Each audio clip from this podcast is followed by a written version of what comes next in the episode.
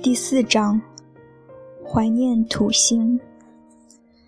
轻微的躁狂状态是如此让人沉醉，而且充满了创造力。我迷恋心灵和情绪的展翅翱翔，竟然无法适应正常的自己。每个人都会以不同的方式陷入疯狂。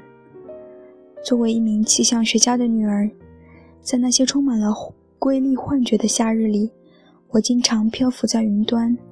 在大气圈外层翱翔，一次又一次地穿过云层，越过繁星，穿过布满冰雪的极地。时至今日，我仍然能够从心灵中看到耀眼的光影分裂、转移，看到变化多端、鲜明动人的色彩闪动在数英里长的光圈表面。这个星球拥有轮转轮烟火般的光环。一些苍白的、几乎让人感觉不到的卫星围绕着它。我还记得自己在幻想穿越这些卫星的时候，吟吟唱着《带我飞向卫星》这首歌曲，感觉这一切简直太有趣了。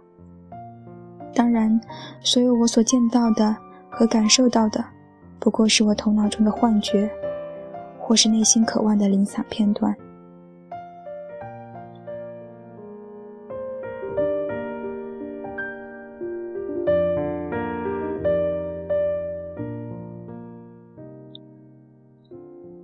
永恒的土星，这一切是否真实？当然不是。至少，“真实”这个词所蕴含的所有含义，它都不符合。但它是否一直陪伴在我的身边？毋庸置疑。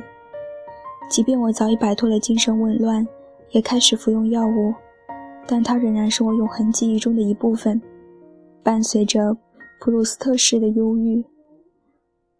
自从那次灵魂的神游之后，土星和他的结冰环又平添了凄婉的美丽色彩。现在，如果不是悲痛万分，我再也无法看到土星的影像了。心灵的遨游所带来的张力、辉煌和绝对的自信，让我很难相信自己真的愿意摆脱躁郁症的困扰。即便身为一名临床教师和科学家，我读了很多研究文献。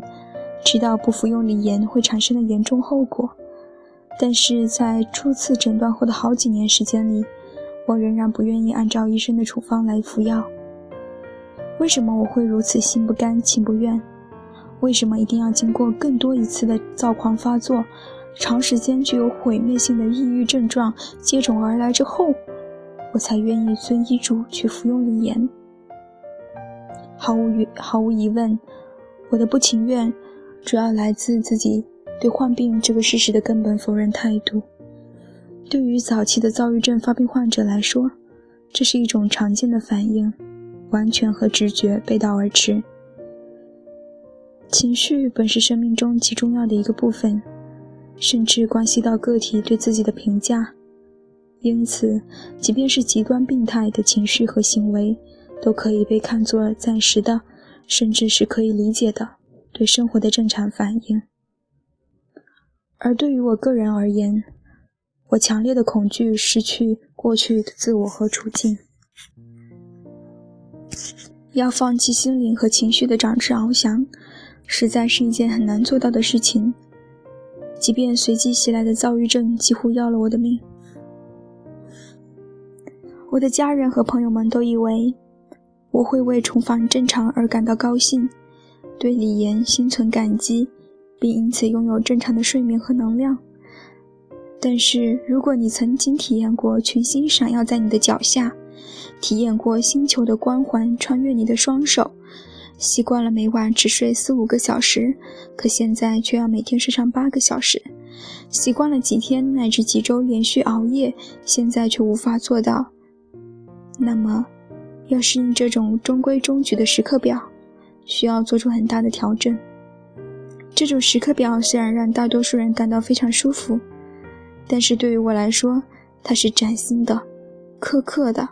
从表面上看，缺乏效率，而且令人恼火的是，它无法让人感到兴奋和陶醉。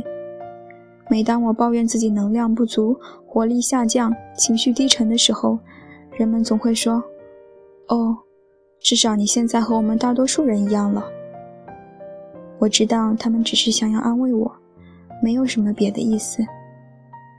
但是，我的对比对象并不是别人，而是我自己。不仅如此，我喜欢将现在的自己与过去处于最佳状态的自己进行比较，后者也就是我在轻微躁狂的状态。现在这个正常的自己，和我最具活力、效率最高、情绪最激烈、最兴奋外向的时候，实在是相距甚远。简而言之，我实在无法适应现在的角色。我真的十分怀念土星。